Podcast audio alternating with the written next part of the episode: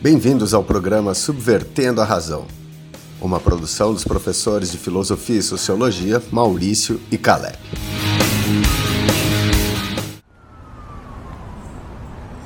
Deixa eu conferir o um endereço aqui. Hum, Rua Atenas, número 3,14. Ah, é aqui, Ágora. Acho que o CD que eu quero está ali perto daquele velho punk. Vou dar uma olhada.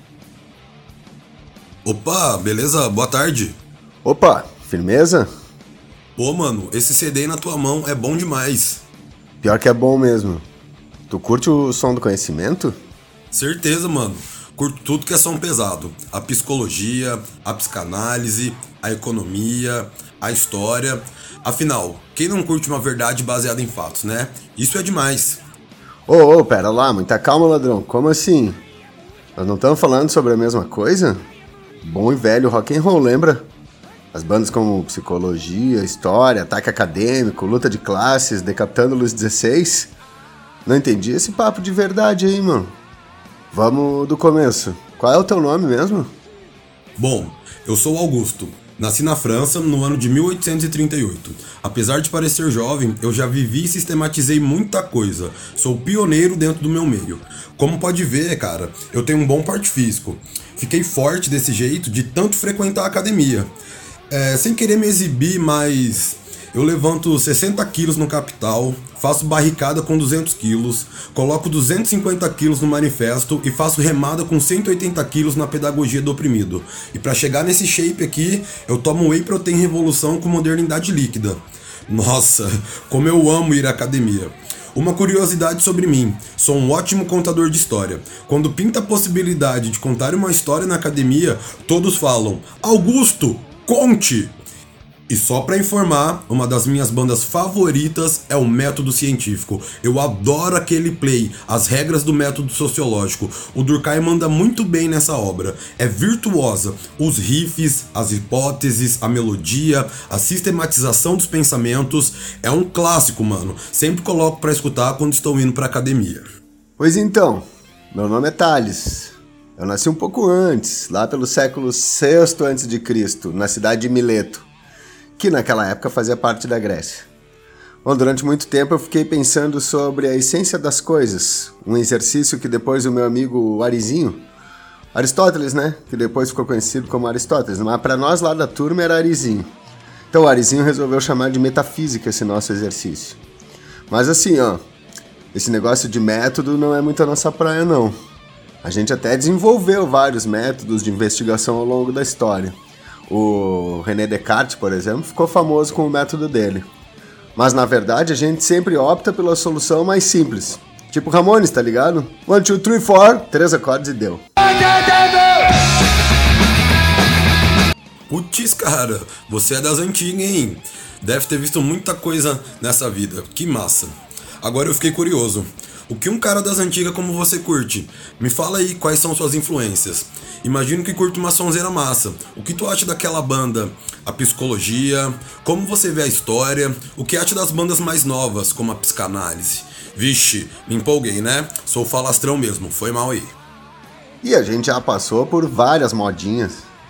Bem nas antigas era uma coisa meio folk, assim, meio místico, tipo música tradicional, tá ligado?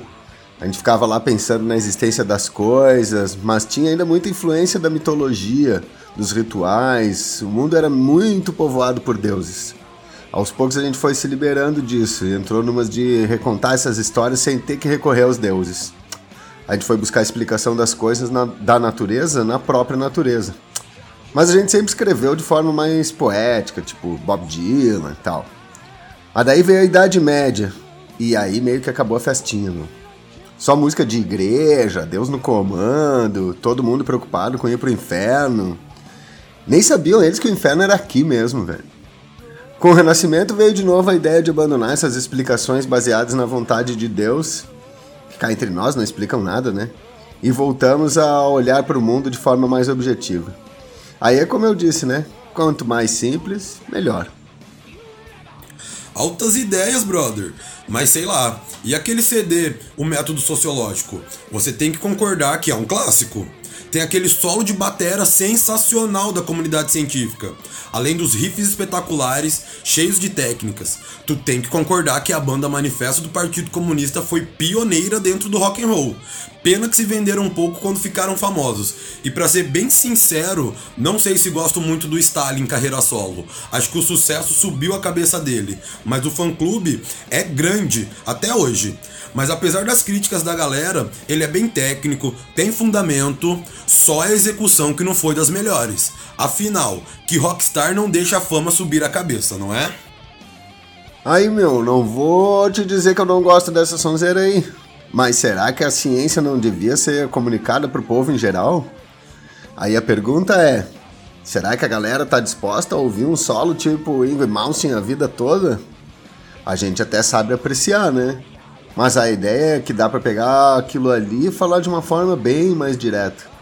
Tipo Foucault, Charles Foucault, que na hora da composição vai longe nas reflexões. Mas o disco aquele Vigiar e Punir é três acordes na veia, mano. E outra, às vezes as reflexões mais interessantes sobre as nossas dúvidas estão em lugares que a gente menos espera. Já ouviu a Clarice Lispector, por exemplo? É um hardcore melódico, mas dá-lhe no meio, velho. Pô, cara, muito massa suas ideias, hein? Nunca tinha pensado sobre essas coisas. Valeu pela reflexão. Te ouvindo falar tudo isso, agora eu acho que a rebeldia ela é intrínseca à natureza humana, que o complexo está naquilo que há de mais simples. Ó, uma última reflexão aí então. Será que existe uma música melhor que a outra? Ou todas as músicas nos ajudam a pensar e evoluir? Hã?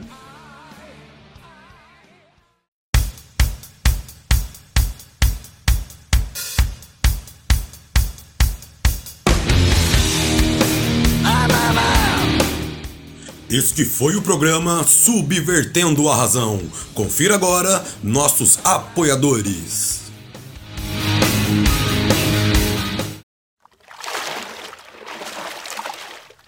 Você aí que está me ouvindo, te faço uma pergunta. Você sofre com o mal-estar da pós-modernidade? As incomodações da vida contemporânea te fazem questionar sobre a existência? Se esses são problemas recorrentes daquela ilusão que você chama de vida, eu tenho a solução para eles. Bebeu água? Não! Então tome modernidade líquida engarrafada. Com apenas uma dose diária, você pode se livrar do mal-estar da pós-modernidade. É isso mesmo! Apenas uma dose diária. Modernidade líquida engarrafada. Custa apenas um pouco de bom senso e pensamento crítico. Beba modernidade líquida engarrafada. Bauman na geral, Bauman na geral, polonês intelectual.